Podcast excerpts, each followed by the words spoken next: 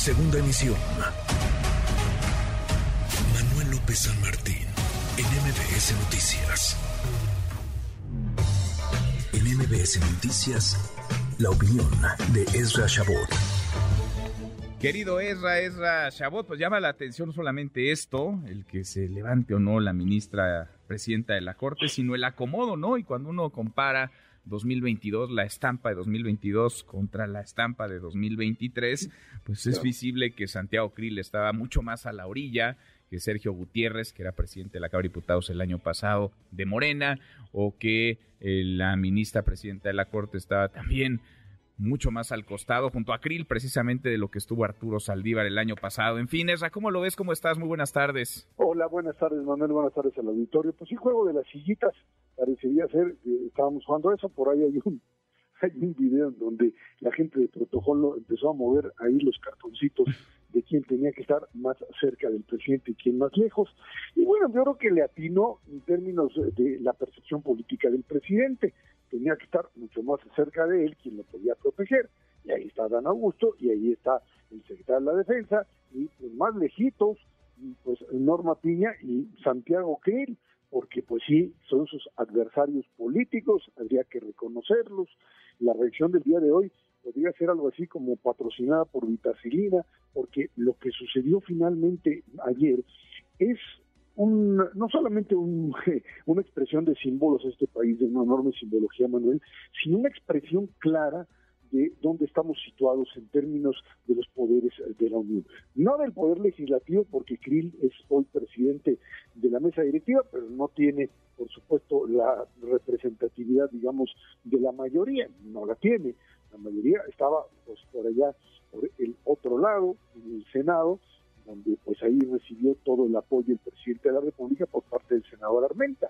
De este lado, Krill lo que hace, ahí en un ladito, para que no fuera a contagiar al presidente de rollos opositores, pues lo que hizo fue abiertamente lanzar un discurso que iba en doble sentido. Uno, por supuesto, creo que es más importante para él, la candidatura a la presidencia de la República, un discurso de todo un hombre de Estado y llamando a la concordia, llamando a la reconciliación, cuando el país se están dando hasta con la cubeta unos contra otros y por otro lado, por supuesto, el respeto a la propia Constitución, cosa que sabemos, pues no, no ha sido nunca uno de los referentes del Estado mexicano, mucho menos en este momento. Y, por supuesto, demostración, digamos, de independencia, lo que Norma Piña hace, más allá de paradas y sentadas, más allá de eh, formas de verla alejada, lo que queda claro es que Norma Piña no era la carta del presidente, lo que queda claro es que Norma Piña no era Arturo Saldívar, el hombre cercano en términos político-ideológicos al presidente, no que fuera su empleado, pero sí una personalidad que pues, trataba de adecuar el funcionamiento de la Corte a las necesidades del régimen. Y Norma Piña, que pues termina en la Corte por un juego, pues ahora sí que se le alinearon las estrellas de, en, una, en un juego de posibilidades mínima que resultó. Y hoy Norma Piña lo que hace es, ante la andanada y ataques que pues, sufre por parte del presidente, decirle, pues aquí estamos los independientes, aquí estamos los que venimos a cumplir la ley y por eso nos van a venir a juzgar. Un, eh, o sea, es lo de ayer, vaya, no fue casualidad, sí fue un mensaje, un mensaje político, no es casualidad que la ministra presidenta de la Corte no se haya levantado de su asiento para aplaudir al presidente, no es casualidad que haya decidido permanecer eh, sentada. No, tampoco es una casualidad que le hayan puesto en ese lugar. Sí, sí, sí. Oye, Alejandro Armenta, por ejemplo, el presidente del Senado, andaba buscando, no sé si viste esa, esa imagen, pero él, llegó y dijo, bueno, pues más o menos, seguramente nos, nos sentarán como el año pasado, ¿no? Y el presidente tuvo el año pasado a su derecha a Sergio Gutiérrez Luna, presidente de la Cámara de Diputados, y a su izquierda a Olga Sánchez Cordero, que era presidenta del, del Senado, entonces busca su lugar ahí junto al presidente, no se encuentra, eh, se para junto a Dan Augusto López, el sector de Gobernación, que estaba a la derecha, el López tampoco, eh, un poquito más para allá, menos, entonces lo mandan de regreso y no, no, no, usted va, pues ni modo, porque él sí es de Morena, pero como a Cri lo sentaron en un extremo, pues él va en el otro extremo y quedó lejos del presidente. Además, acuérdate que es de la Morena, no tan Morena. La Morena de Monreal.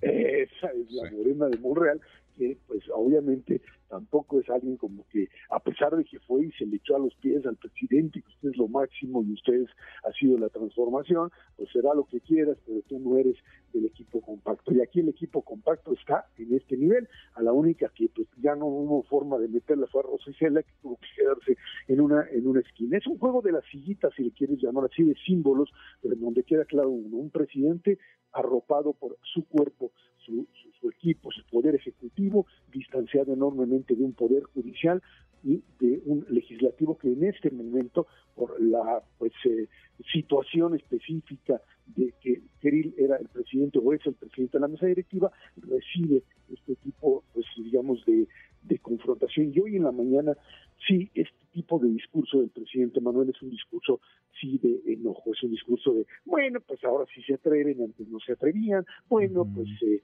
eh, incluso ahí estabas a irse otra vez contra Cuauhtémoc Cárdenas y los opositores y los adversarios, en algo que es la línea presidencial de generar este tipo de confrontación, y creo que eso es finalmente lo que le ha venido funcionando al presidente mientras otros giran por otro lado. Vamos a ver en los próximos días finalmente la eh, actuación de la Corte, porque esto es muy importante, Manuel.